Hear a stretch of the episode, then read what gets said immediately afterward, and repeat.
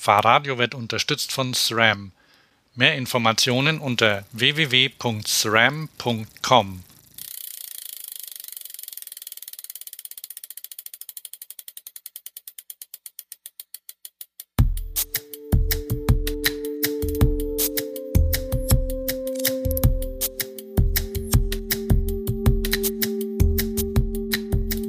bei Fahrradio, dem Podcast für alles, was mit Fahrrädern zu tun hat. Diesmal wieder mit einer Interviewfolge aus Berlin. Auf der Berliner Fahrradschau haben Thomas und ich eine Menge Leute gesehen und interviewt.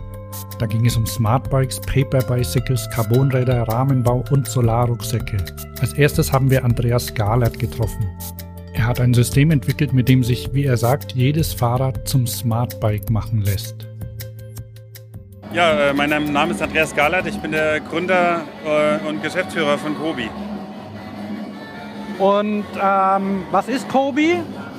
Ähm, Kobi ist ein System, mit dem man jedes Fahrrad zum Smartbike äh, upgraden kann. Und ähm, wir kommen aus der, ursprünglich aus der Digital-Automobilwelt und äh, hatten den Anspruch, diesen Trend Connected Drive auch ins äh, Fahrrad reinzubekommen mit, dem, mit einem ähnlichen Designanspruch. Deswegen haben wir ein Produkt generiert, eigentlich ein ganzes Produktsystem, ähm, was, äh, wie gesagt, jedes Fahrrad zum Smartbike macht. Und das ähm, auch für jedermann. Das ist zum einen passt es an jedes E-Bike und normales Fahrrad, aber es ist auch bezahlbar, startet das System ab 159 Euro, sodass sich das auch mehr oder weniger jeder leisten kann. Ähm, genau, besonders stolz bin ich auf unser Licht. Ähm, auch hier freut mir so dieses Charis die, das Charisma von vielen Autos, die da immer mehr Augen bekommen vorne in das Fahrrad reinholen. Deswegen haben wir zum einen ein Tagfahrlicht äh, integriert, was sensorgesteuert ist, also automatisch sich je nach Lichtverhältnissen an- und ausschaltet, aber auch über die App steuerbar ist. Aber wir haben jetzt in der neuen Version auch einen Mittelreflektor ergänzt, der 45 Lux auf die Straße bringt, straßenverkehrsordnungstauglich ist und ein richtig ähm, helles Licht, was es als Abblend- und Fernlicht äh, gibt. Ja, das äh, wird wie gesagt alles aus dem System raus gesteuert, muss man sich über Licht keine Gedanken mehr machen. Ähm, das Rücklicht ähm, ist auch kein normales Rücklicht, denn wir haben in dem Rücklicht äh, auch die Sensorsteuerung drin. Also das geht synchron hoch und runter mit dem Vorderlicht, aber es äh, hat auch einen, einen Blinker, äh, Blinker und äh, ein Bremslicht integriert. Das Bremslicht funktioniert über Verzögerung. Wir haben in unserem eigenen Hub ein äh, Beschleunigungsmesser drin, der die Verzögerung misst und dann hinten das Bremslicht anschaltet. Und der äh, Blinker wird hier über den, äh, den äh, Daumenschalter am Lenker während der Fahrt an- und ausgeschaltet. Und ähm, Frage, den, den, Strom holt ihr euch entweder über die Batterie, wie du vorhin erklärt hast, auch für das Rücklicht? Kann das Rücklicht hat eine eigene Batterie, das hat aber auch keine hohe Leistung. Äh, Bluetooth Low Energy braucht wirklich wenig Strom und das Licht ist ja quasi, hat nicht die Anforderungen wie vorne, sondern ist ja nur ein gesehen werden Licht. Äh, das äh, hält eine Woche ungefähr und dann schließt man es an Micro-USB an. Und ihr habt das für Fahrrad und Pedelec oder auch für S-Pedelec? Äh, ist im Moment nur für Pedelec, weil S-Pedelec nochmal andere Straßenverkehrsordnungszulassungen. Da ist ja dann diese, diese Blinkersache, Beleuchtung sowieso, Bremslicht ja. und Kennzeichenbeleuchtung. Ja, genau. Also S-Pedelec haben wir im Moment noch außen vor gelassen. Genau. Und ähm, Licht einschalten, dann über diese Taste auch, wenn du jetzt Abblendlicht oder Ja, entweder automatisch äh, im Automatikmodus, ansonsten über die Software. Also hier gibt es ganz normales Menü, was ich auch hierüber aufrufen kann, mit dem ich es dann während der Fahrt mit dem Daumen an- und ausschalte. Wir haben einen einzigen Schalter hier, das ist ein Hardware-Schalter. Wenn man den einmal drückt, kann man auch das Licht anschalten. Deswegen, wenn das Smartphone mal leer ist oder ich will zum Bäcker und habe es nicht dabei, dann funktioniert äh, trotzdem auch das Licht und die Motorunterstützung äh, zum Beispiel kann ich trotzdem steuern, auch ohne Smartphone. Jetzt hat ja so ein, Rotwildfahrrad oder ein anderes Fahrrad vielleicht ein eigenes Display normalerweise. Ja. Ein kleines oder großes. Kommt das dann weg? Ja, also äh, hier in der Kooperation mit Rotwild ist es so geplant, dass man äh, bei der Bestellung von so einem äh, Bike wählt, quasi mit dem Standard kleinen Display oder mit Kobi.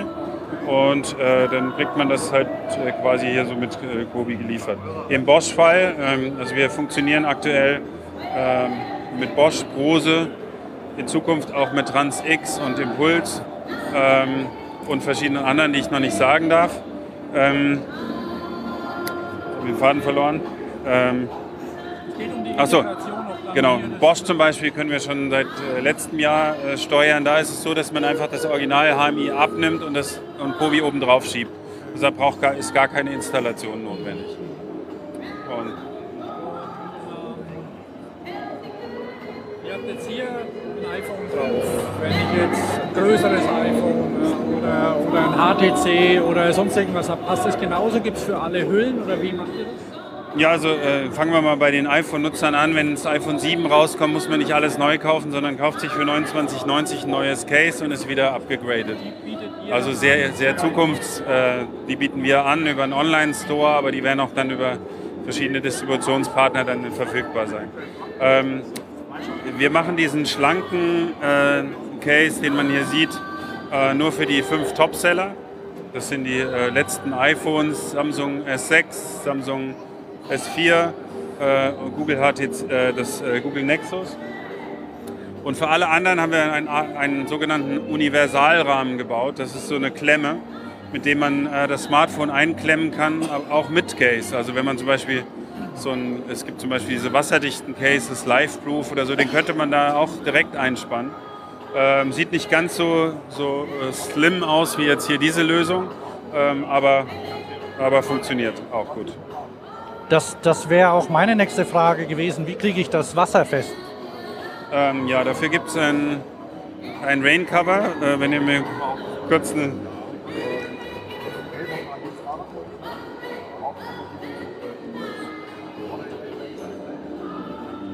Also es gibt drei Möglichkeiten, wenn das Wetter schlecht ist. Also erstmal ist Kobi wasserdicht, außer dem Case selbst, weil da steckt das Smartphone drin.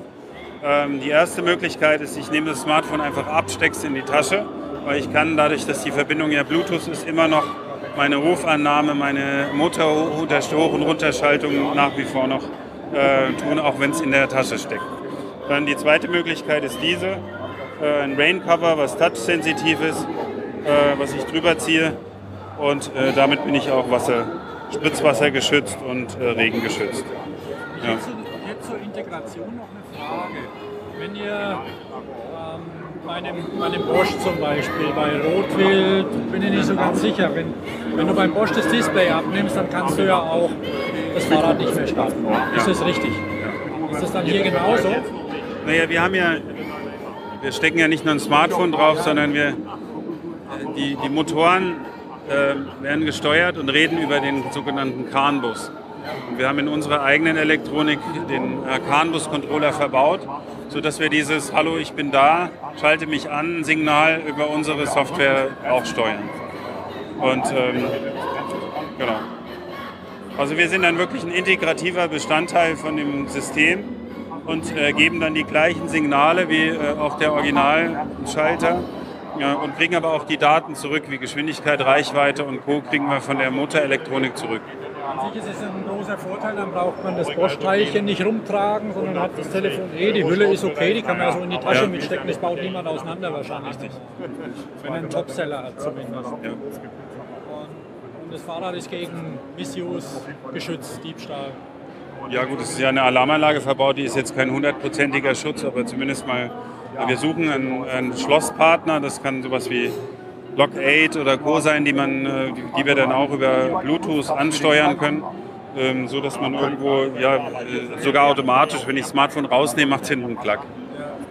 Und, äh, oder fragt nochmal kurz nach und dann geht es hinten zu. Also das wäre eigentlich die Zukunftsvision. Wir bauen kein eigenes Schloss, da gibt es jetzt dann genug. Nee, das ist klar, aber von der Integration klar, dass es eben auch mit den, mit den Herstellern, die diese Drive-Units machen für die anderen. Und unser großer Vorteil, warum wir auch glauben, dass äh, Gobi sich zum, zum Marktführer in diesem Connected Biking etablieren kann, ist, wir kommen aus der Software.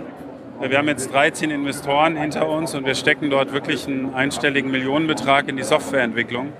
Und ähm, ich vermute mal, dass das jetzt nicht jeder Bike-Hersteller ebenso machen würde oder Antriebshersteller.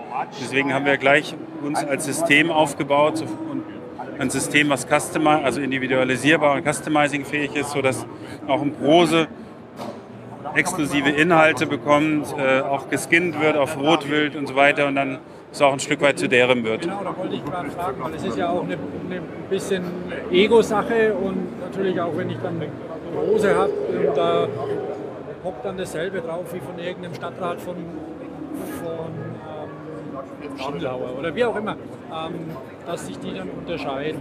Also sowas, sowas macht ihr dann. Genau, also ähm, wir sind dann im Prinzip wie so ein, ich meine, wie, im Prinzip wie ein Bosch Soundsystemlieferant, ja. Also mehrere Marken kaufen den Antrieb äh, und integrieren ihn. Ja, da wird schon noch ein Branding kommen. Ich weiß noch nicht genau wo, aber. Das ist jetzt noch Vorserie aktuell? Ja, das ist Vorserie. Ich war gerade bei Canyon am Stand. Die haben ja so ein Projekt mit der Telekom, dieses E-Call-Projekt. Ähm, könnt ihr sowas bei Kobi auch machen? Also quasi ähm, Meldung bei Sturz an ein Callcenter? Ja, auf jeden Fall, das ist auch vorgesehen, genau. Irgendwie. Meldung bei Sturz an Callcenter, äh, also überhaupt Funktionalitäten, die einfach Sinn machen, die aus der Lokalisierbarkeit irgendwie des ganzen Systems kommen, die sind naheliegend, ja. Das heißt, ihr macht dann weiter und macht neue Funktionen, wenn sie möglich sind, da rein. Genau, also jetzt schon bis zum Launch. Ja, die, die ich jetzt demonstriert habe, war ja nur ein kleiner Teil von den 100, die wir da drin haben. Und äh, ja, Canyon, die meisten Smart Bikes, die es ja aktuell gibt, sind ähm, hauptsächlich ähm, meistens Räder, auch teuer, 3000 Euro, 4000 Euro.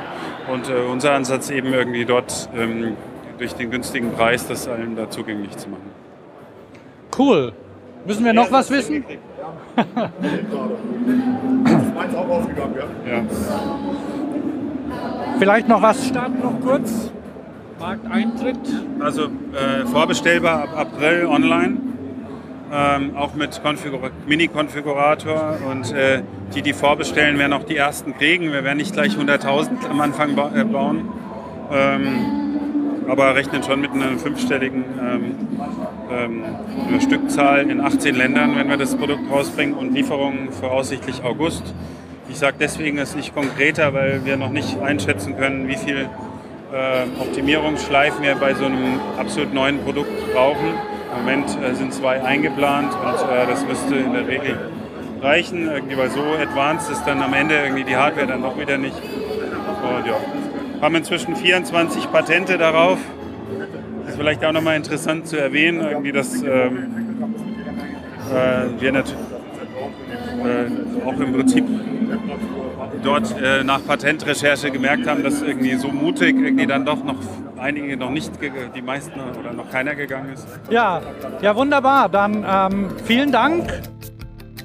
Da wir noch mit weiteren Fahrradbauern sprechen wollten, sind wir schnell weitergegangen. Als nächstes haben wir uns am Stand von Paper Bicycles umgesehen. Und ich habe das Mikro mal aus der Hand gegeben. Thomas Dorsch, übernehmen Sie. Also, hier ist, hier ist Thomas von der Fahrradschau in Berlin am Stand von Paper Bicycle, die ich schon früher mal gesehen habe, immer wieder äh, ein bisschen aus den Augen, aus dem Sinn. Ich wusste nicht, gibt es die, kann man die kaufen, was machen die überhaupt, kann man die leihen, wo, in der Schweiz oder sonst wo. Jetzt bin ich hier mit ähm, dem, dem Gründer, Mastermind, wie auch immer, er wird es uns erzählen auf Englisch, ähm, denn er kommt aus Schottland und er wird gleich seinen Namen sagen. Ähm, so, um, we're at the booth at Paper Bicycles, and your name is? My name is Nick Lobnitz, so founder of Paper Bicycle. The founder of Paper Bicycle. That I I just um, talked to our listeners that I I've seen paper bicycles here and then and didn't really know what what do they do. Are they available? Um, is it a public bike? Is it private for? Um, who who done it and what's it about and how much is it and and it's and it looks cool but where where can I buy it and so um, a few more informations please of course yeah well to try and answer all your questions um, it's available to the public we've been delivering to the public in Brit- mainly Britain and America for the last five years and we're now looking to grow into Germany and surrounding countries. So we're beginning to look for dealers across Germany, starting with the Berlin Bike Show. So we already have a one dealer signed up in Berlin already, um, which is Pretavello in the Mitte. Um, okay. and we're looking at pricing the bikes from about 900 euros through to about 1500 euros. And as you said, you you are uh, you have the the dealer already. You're looking for more dealers. And how did you sell the bike um, up till now? The last when did you when did it come up your brain? Since since when do you actually um, build and sell the bike? The, the first the first idea I had was when I was working designing bicycle trailers for the Royal Mail in 2006. Bicycle so, trailers for the Royal Mail? Mm, my, my, my first company was manufacturing uh, trailers and hanger trailers for yeah. behind the bicycle. Um, and I started working with the Royal Mail, deliver it, or developing bicycle trailers for them. And I took a look at their bicycle and I thought, in the classic way a designer does, I looked at it and went, well, I can do better than that. So, and this was the result. Mm-hmm. Um, and then it, but it is is one of those things as a designer you have many ideas yeah. and some of them make to production some of them just sit on the shelf for many years and this one sat on the shelf for maybe two three years and then it's sort of yeah 2009 2010 it's sort of okay let's make this real so this is this is your business then since, yes since that time and um, do you still design for, for others too? I do, yes. I, I design for other bicycle companies as well, and sort of also my original trailer company I've now sold, but I still continue to design for them as well. And I sort of patent and develop things in other industries as well. Um, for our listeners, as they as we are radio, you can see it. Um, those bikes are, are special in a way. What's so special about uh, besides the look? They they have um, sort of a, a chainstay, capsulate, um, um, loop style thing. What's what's unique? Yeah, the, the, the original the original idea or the vision was to create a bicycle which had everything you'd expect in a city bicycle but all integrated from the beginning because a, a, a classic city bicycle, a sort of Dutch style city bicycle, you take a regular bicycle and then you add on a chain chain guard, you add on a rack, and everything ends up being added on. Whereas the idea with this was to start and say, let's integrate the protect or weather protection for the chain already into the frame. Um, let's certainly in the UK where theft is really strong, you need a way of being able to lock the bicycle, so we integrate that into the frame as well and make it really easy to lock something solid. And also, again, in the UK, most people don't leave their bicycles on the street overnight, so they carry them to their flats, and we need to integrate an easy way to carry the bicycle and make a bicycle that can fit everyone. So, a huge range of people, any, anyone from about a metre and a half to two metres, will fit in the same frame. And to make a bicycle so so it's a it's a uni-size, unisex. Completely, yeah. Um, and still looks cool. Uh, yeah, looks cool. And a, a, young teenager will look at the say the orange and black one we have here. The young teenager will look, oh yeah, that's cool. I want that. And yet we have an age range all the way from 90 year olds through to 15 year olds will all buy the same bicycle. And un- underneath the paint, it's always the same bicycle. So completely unisex, uni age, and so it's it can use by by the family. Mm, of course, sort of shared shared between the family. Yeah, and yeah, I've seen you've you've got um, like. Uh, zinc plated. Mm, the galvanized bicycle. This, this is an experiment that we've been running over the winter. That actually looks like a bike locker color. It's, it's, it's cool. And so so it's it's it's nearly invisible if you if you lock it to a. Of, of to course, yes. It just it it's sort of it's the idea with the zinc bicycle was to one of the nice features of the bicycle is being able to print onto the side panel of the yeah. uh, that covers the chain, so you can be really creative and colourful. But to make that stand out more, you make the frame of the bicycle almost invisible in the city landscape, and especially for if you're running a fleet of bicycles to be able to sort of reliably say, well, this will sit outside for 25 years yeah, yeah. and that's okay. Um, and it's fun because we can. Most bicycle frames, if you try and galvanize them, they would explode.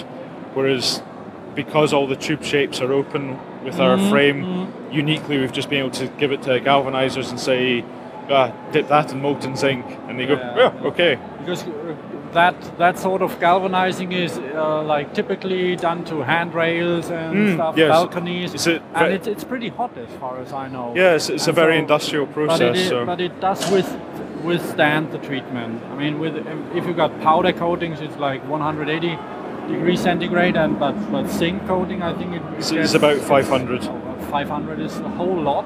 Mm, But, yeah. Um, but it is still straight afterwards. It, it, it, it's still straight in a, in a funny way with the with the welding you build up heat stresses in amongst the welds. So with the, the heat in the hot molten dip for the zinc allows all those heat stresses to relax. So the, Ah, so you have the a heat quality, treatment. ba- basically the- it, it allows some of the internal stresses inside the tubes to be relaxed. So you, you end up with more durable steel underneath. Okay. Yeah, And- and, and I mean it is it's not like uh, like the um, uh, purposely lightweight. uh, no it's Uh, one, design. one, one of it's the just a durable um, bicycle that you have for One, ages. Well, I mean, one of the really strange and unusual things that's incredibly difficult to explain and also difficult to convey on radio is what when people ride a bike, when they say that the bike feels heavy, what they really mean is that it's slow to lean into a corner, so its rotational inertia is quite large. And you can reduce the rotational inertia two ways. Either you can take weight away, or the other sneaky way of doing it is to lower the center of gravity. Mm-hmm. So if you look in the motorbike industry, the, the pressure is always to push the center of gravity towards the tarmac. And with this bicycle, the center of gravity is maybe 10 centimeters lower than on a conventional bicycle. Okay. And just that 10 centimeters, it drops its rotational inertia in half. How do you do that? Is like with the seat angle, or have you No, got a no, no. It's, bottom it's, bracket it's, it's just it's just because of the, the structure or the, the frame structure that supports the rear wheel is all just lower to the ground because it's wrapping around the chain. Ah, yeah, because for, for our for our listeners, we always have show notes, and we, we will Mm, have a link yeah, yeah. to, to the paper bicycle, so they can have a look at the Yeah. design and that that loop around the bottom bracket. But you've got more or less like the standard bottom bracket height. Yeah, it, it, geometry-wise, everything is basically standard. Um, it's, d- it's designed to be easy to cycle with no hands because I said, oh, in, in the classic way a designer does it, I want a bike that I want. So it, I must be able to cycle with no hands. I must be able to cycle bare feet. I must be able to carry it upstairs. Must be able to lock it. All, all these things are really what I want in a bicycle. How, um, how much does it weigh then? And uh, did you think about electrification? We we've been playing around with electrification. The the, the, the sort of the light the lightest that we do is about 18 kilos. The heaviest that we do is about eight. Sorry, lightest that we do is about 14 kilos. Heaviest is about 18 kilos. But when you cycle it, it you never no one ever believes me until they've ridden one. But when you cycle it, a 14 kilo bike really feels like a seven kilo bike. Not not when you hit a hill. You have to put Yeah, extra yeah. effort in for the hill. There's nothing free there. But when it turns into a corner or where you're just moving around the city, it feels like a lightweight bike. So it's something really strange and unusual.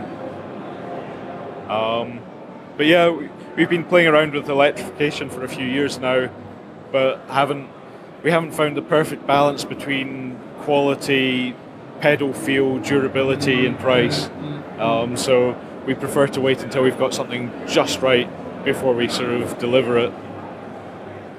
Okay.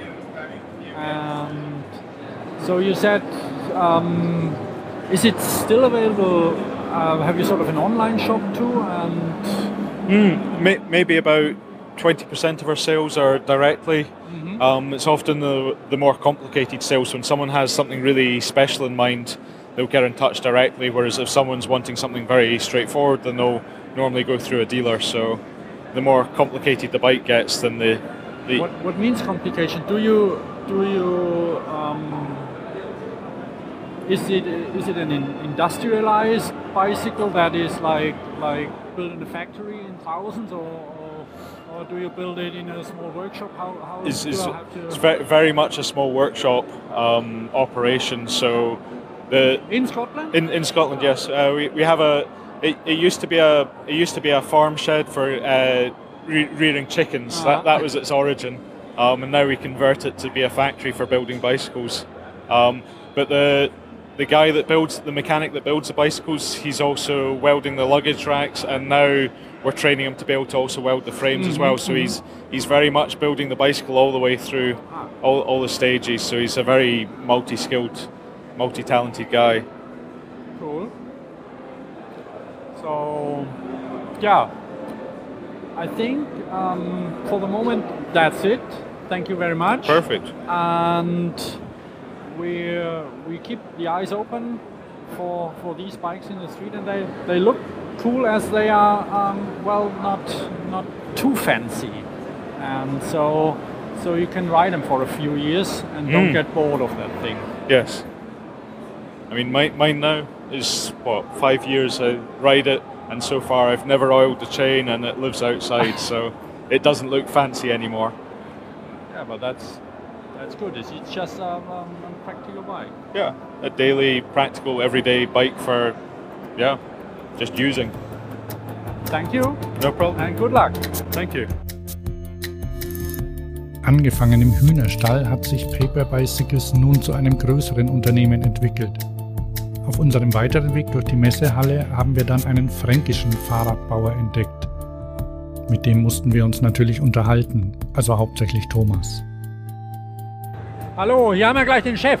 Nein, Nein. Nein. Leid, leider nicht, aber den Mann für den Vertrieb und für Mann Ausstellungen. für den Vertrieb. Wir ja. sind vom Fahrradio Ja, und wir machen, ähm, wir machen einen Podcast nur über Fahrräder und über Bier und über alles, was dazugehört und auch über die Politik und auch über Räder, die schön sind, welche die nicht schön sind. Hier haben wir schöne Räder. das freut mich, toll, ja. ähm, die auch nicht so laut sind. Also ich habe hab lang gebraucht, Rennräder zu akzeptieren, weil sie mir einfach zu bunt waren. So schreiend und das ist ein schönes Schlicht, schön und schlicht und ähm, sauleicht wahrscheinlich und super. Was können die Räder? Also dieses äh, Weil Evo von uns, von AX Leitness, kann im Prinzip 5,2 Kilo. Äh, ist an und für sich ein Leichtbau, der aber mit absolut praxistauglichen Teilen auf die Beine gestellt ist. Ist made in Germany, ist uns ganz wichtig, Gut. dass wir alles bei uns in Deutschland auch produzieren. Das sieht okay aus. Wir hatten nämlich eigentlich peinlich immer mal ein bisschen Aufnahmeprobleme mit unserem Gerät.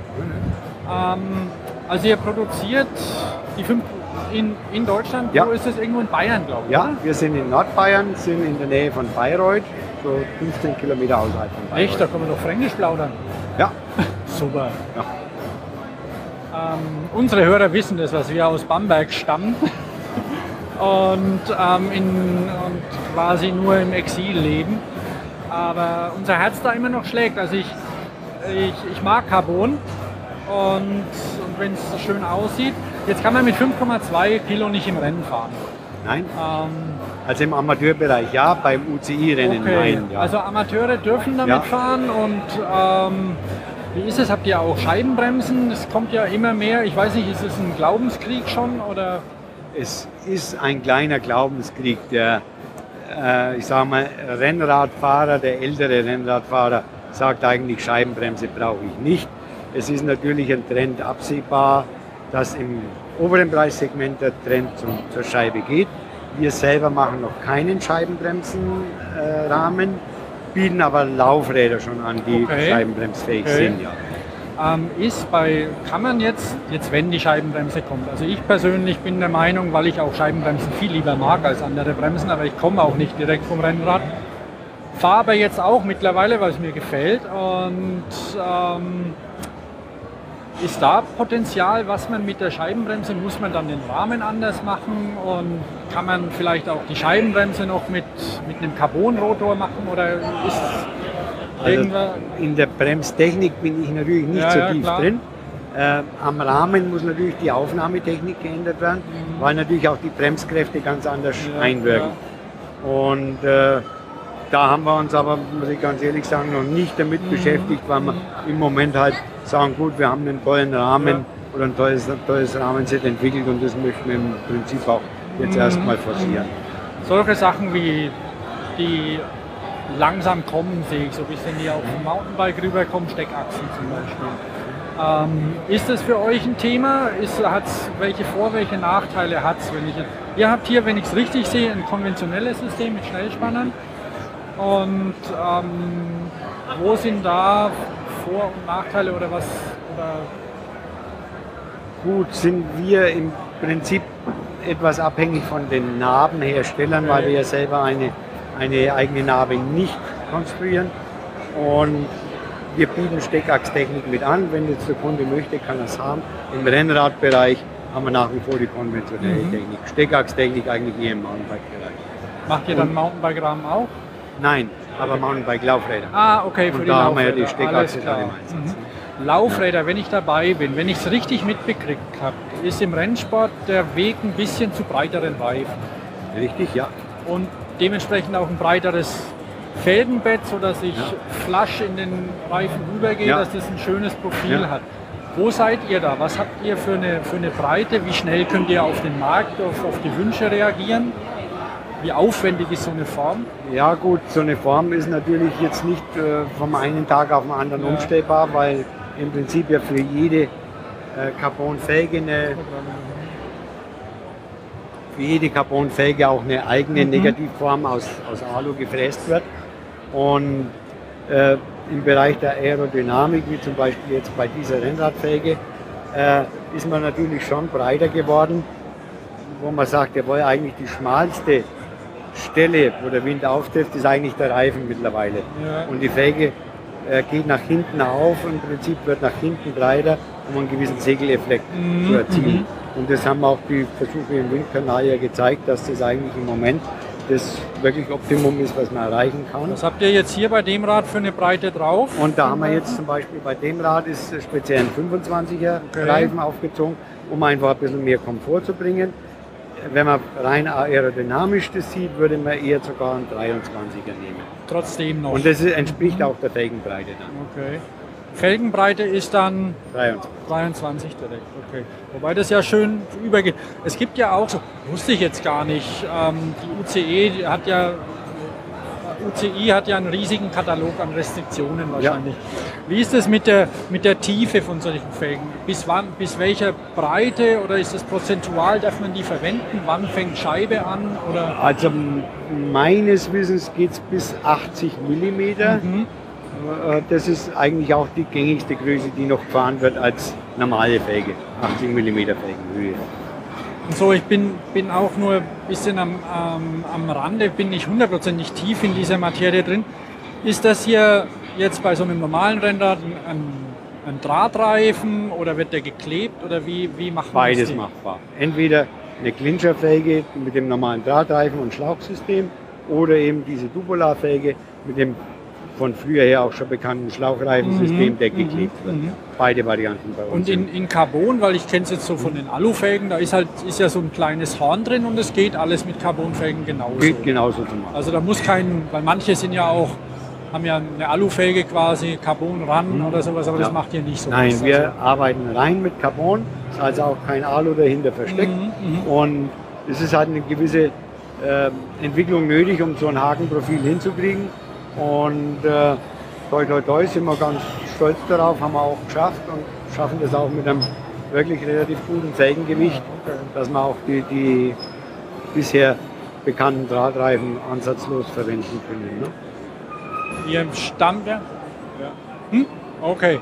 Nur, nur ganz kurz aus der Geschichte raus, ihr habt nicht immer Fahrräder gemacht oder, oder Nein, wir sind eigentlich auch parallel gefahren die letzten Jahre im Automobilsport, Motorradrennsport, Automobilrennsport, teilweise auch Formel 1. Und da haben uns jetzt aber so die letzten zwei Jahre eher wieder Ah. zurückbesonnen aufs Fahrradgeschäft Okay. und ja, haben das die letzten zwei Jahre eigentlich auch ein bisschen forciert. Wobei natürlich Motorsport ja auch immer noch nach wie vor äh, bei uns eine, eine Rolle spielt, aber nicht mehr so stark wie früher. Motorsport ist auch okay. Aber gibt's nicht. Achso, eine Frage noch. 5,2 Kilo, komplettes Rad. Was kostet so ein Rad? Das Komplettrad wäre jetzt bei 9.990 Euro. Ah ja, das ist so viel wie ein Fiat Panda. Das ist okay. Dann vielen Dank. Gerne. Ciao. Vom Motorsport zum Fahrradbau, auch so rum kann's laufen. Natürlich haben wir uns auch jede Menge Fahrradzubehör angeschaut. Unter anderem einen Solarrucksack. Wenn man den während der Tour aufzieht, kann man gleichzeitig sein Smartphone laden oder Strom für später speichern. Woher der kommt? Natürlich aus Franken und aus Indien. Ja, wir haben halt hier den äh, Solarrucksack, wie wir ihn nennen, Solarrucksack Unplug.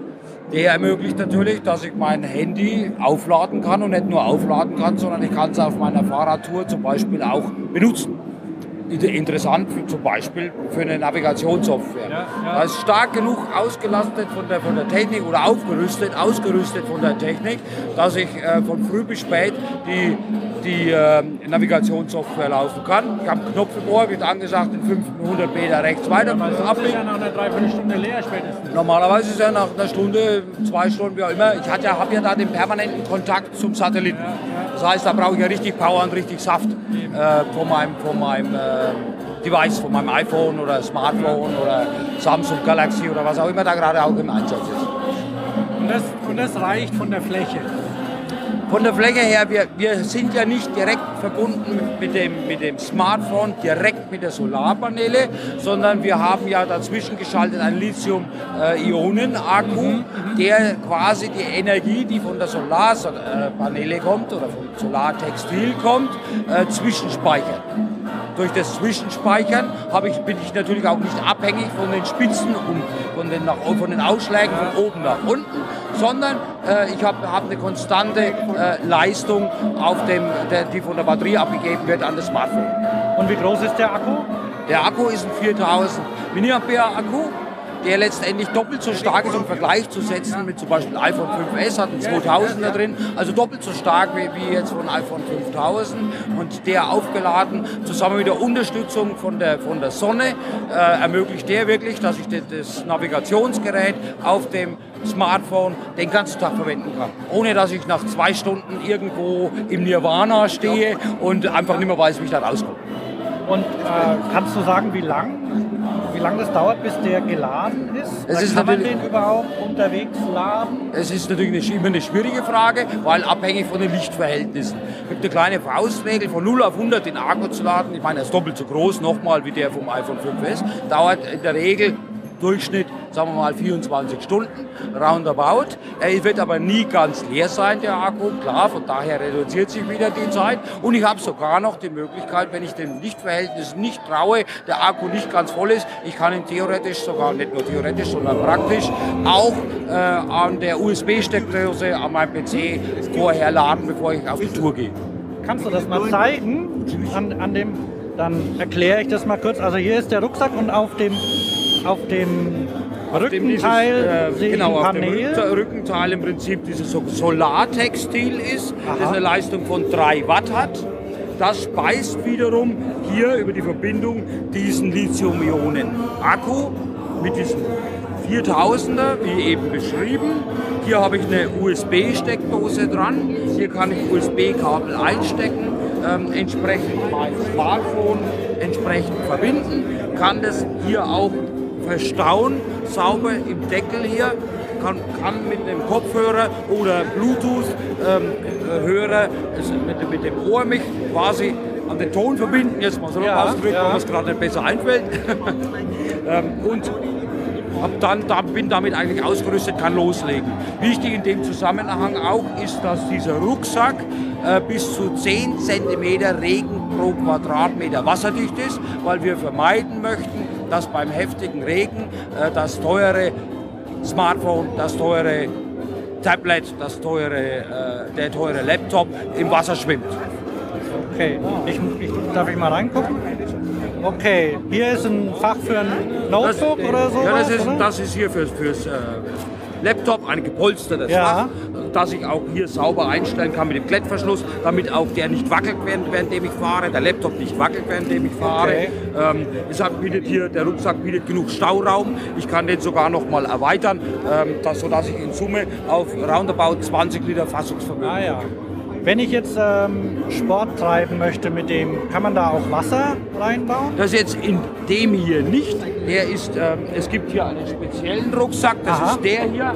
äh, der hier natürlich auch die Möglichkeit hat, dass ich hier mein Getränkebeutel, wenn ich so möchte, Ja, äh, eine entsprechend- Blase, oder? Genau, diese Blase hier entsprechend im Rucksack verstauen kann und hier über den Schultertragegurt äh, den Schlauch verlegen kann und so, so unterwegs, je nach Bedarf, auch trinken kann. Okay. Hat dieselbe Funktion, Sie sehen es hier, ist die Solarpaneele entsprechend, das Solartextil und genau derselbe ähm, Akku, das ist gerade hier nicht drin, äh, genau derselbe Akku, der, der für diese Stromversorgung, wie eben beschrieben, auch sorgt. Okay.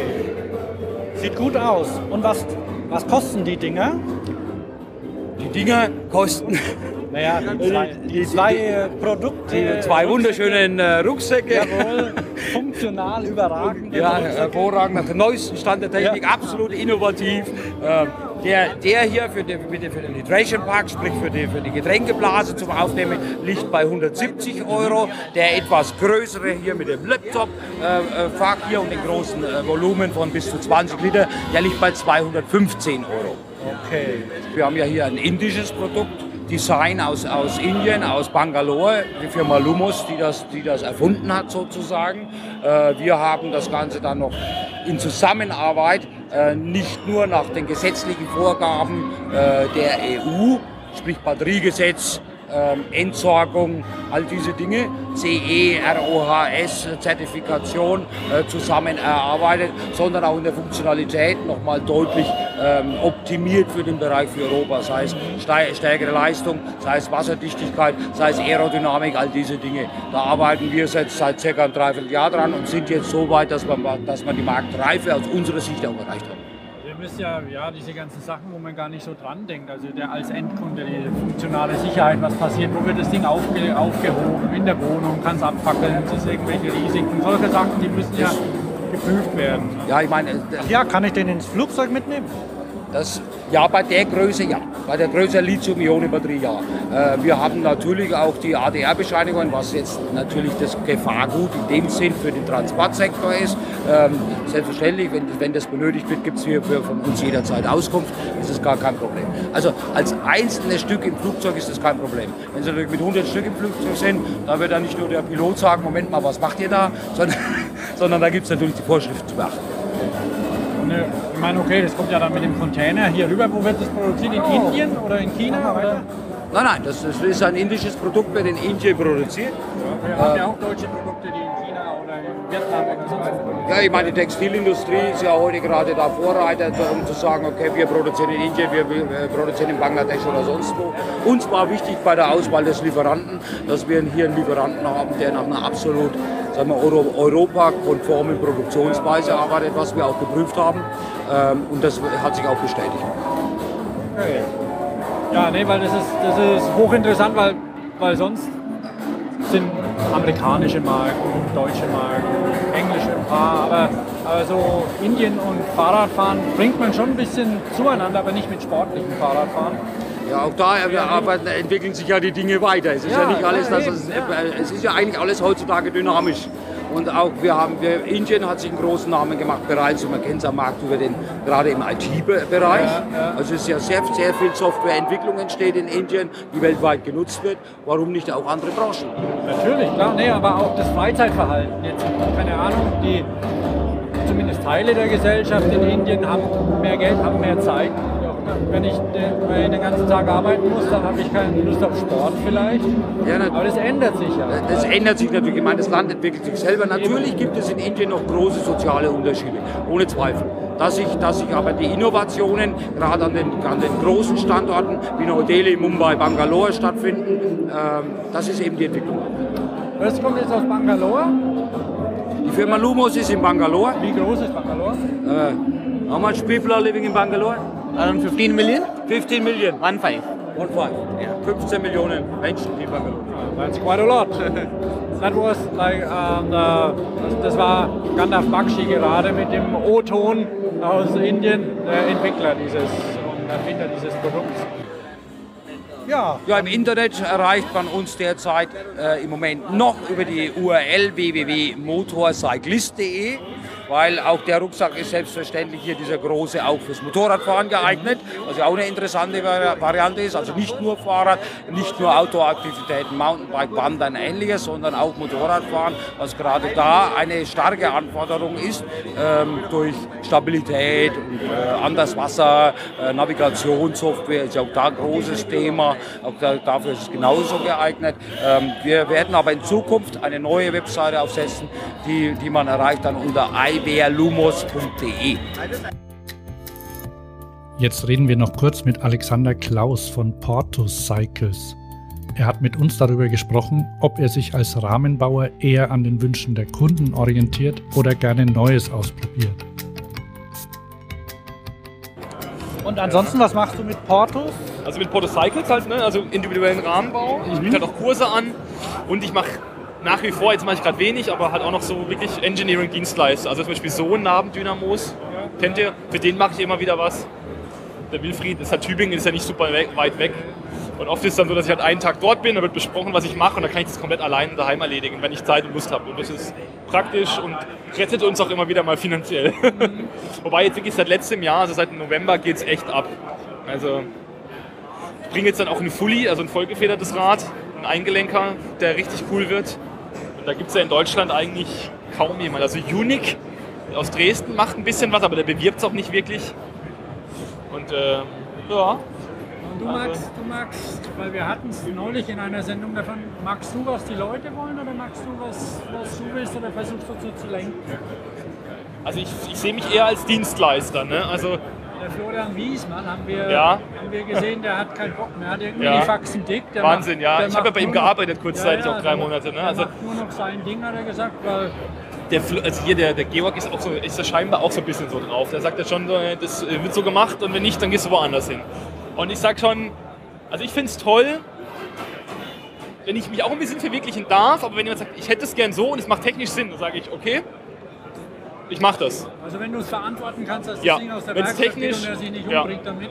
Genau, sie, also wenn es auch- technisch Sinn macht, habe ich kein Problem damit. Wobei ich es natürlich schon toll finde, wenn ich mich irgendwie auch nochmal austoben darf. Weißt du, eine Edelstahl-Applikation da oder hier, also zum Beispiel Schlaflos im Sattel kennt ihr ja, oder? Dieses Ja. Mal. Da habe ich halt dann für mich jetzt ne, was gelasert und habe das Logo von Schlaflos im Sattel da halt drauf. Ne? Also, Das ist ein schönes Rad. Oder- Software-Gedächtnis. ja, das ist auch so ein Thema. Ne? An meinem Rad kann ich sowas halt machen. Ja, ja. Ist auch schön. Ja. Und ich will mich halt ein bisschen auf die Pinienräder spezialisieren, weil das ist definitiv ein Kommen. Ich finde es klasse, die sind aus Stuttgart. Ich bin in Pforzheim, jetzt habe ich mitbekommen, dass demnächst äh, eine, so eine Luftfahrt-CNC-Firma aus Pforzheim die Seitenteile fräsen wird. Also, das finde ich einfach geil. Also muss ich sagen, äh, ist eine runde wenn, Sache. die, wenn die Pinions jetzt das noch gebacken kriegen, dass sie das Ding irgendwie elektronisch ansteuern, ich, ich wünsche mir das ich so es nicht sehr. geil, aber okay. Nee, weil ich. Das, der, du bist da mit Lenkern limitiert, so für, für, für Randonneure, für alles. Das stimmt. Du hast dann, aber da das sie halt da- weißt, du, also gut, da können sie ja mit Zusatzschalter, dass du dann trotzdem so STIs fährst halt. Ja. Also das, mein Roloff war es bisher vollkommen egal. Der macht ja jetzt ähm, Sank machen da ja jetzt Hebel dafür. Und Ja, also ich fände es gut, wenn sie halt einen Daumenschalthebel wenigstens hinbekommen würden oder so ein STI, ne? das wäre halt geil. oder, oder ein Motörchen dran. Ja, Weil ich meine, die haben, ist natürlich trotzdem ein kleiner Laden. Kein Fan davon. Das macht ja nichts, aber Ja. du, du, siehst die, du siehst die Masse und Ja, das stimmt. beides macht. Der Markt geht dahin, das ist klar. Du hast halt echt Ärger an Rennlenkern, an Zeitfahren, Ja. an Tourendingern. Und es gibt einen Lenker, den du kaufen kannst und eine Firma, die noch einen zweiten macht und noch eine dritte vielleicht. Und die Auswahl ist halt einfach übel. Du bist an die, an die Abgänge auch Ja, alles schon unschön, das stimmt. Da gibt dir recht. Na gut, dann ist es so, dass der Wiesmann keine Pinien mehr macht. Weil Nee, komplett gar nicht mehr, ja. Und du machst die, das ist ja gut. Dann Ja, also spielt mir ein bisschen die Karten. Ich habe ihn auch mal, als ich ihn besucht habe, gesagt, also wenn du jetzt eine Anfrage hast, ich meine, gut, er verweist halt erstmal an Kai Bendixen, der hat ja auch früher bei ihm gearbeitet, der macht auch Pinienräder. Äh, aber ich denke, früher oder später wird er, hoffe ich, dass er auch mal an mich verweist. Und ich meine, ich baue jetzt gerade in der Werkstatt den vierten schon, also für das ich so klein bin, finde ich das nicht schlecht. Und du magst deine eigene Aufnahme Ja, also für die, für die Pinion? es Die gibt ja diese OEM-Aufnahme, ja, aber die ist echt nicht schön. Also habt ihr auch da. Ich kenne die. Und ich, ich muss sagen, Was, Ich war positiv überrascht davon. Die Also ist sehr leicht, also meine ist schwerer, sage ich dir ganz sie, offen. Sie ist gut gemacht. Nee, ist sie nicht. Nein, also für, ich sie ist, sie ist von der, von, der, von, der Technik einigermaßen okay gemacht. Und, Nee, äh, der Anschluss der Kettenstreben ist, mega, ist wirklich totaler Mist. Ja, diese Löcher, okay. Nee, die Löcher. Nee, nee, das Problem ist die Fläche, weißt du? Das ist quasi eine Schräge, die noch verläuft und der, der Bereich hier ist zu dünn. Das heißt, die Strebe, wenn du schweißen willst, musst du noch diese ganzen Radien hier mit reinfeilen. Ja, ja. Ich habe letztens fünf Streben durchgemacht, bis ich das hatte. Ich Das also ist natürlich bitter. Da hast du hoffentlich einen billigen Streben Nee, probiert. das äh, waren Lederstreben. Die waren, haben ein bisschen Oh, Geld. Da habe ich schade. 50 Euro mindestens verbraten. Ja, also. Am Ende haben wir uns dann doch ein bisschen in Details verloren. Die Fahrradschau war dann auch viel zu schnell schon wieder vorbei. Aber Thomas und ich haben versucht, möglichst viel mitzunehmen und euch zu präsentieren. Aber das war's für heute. Tschüss und bis zum nächsten Mal.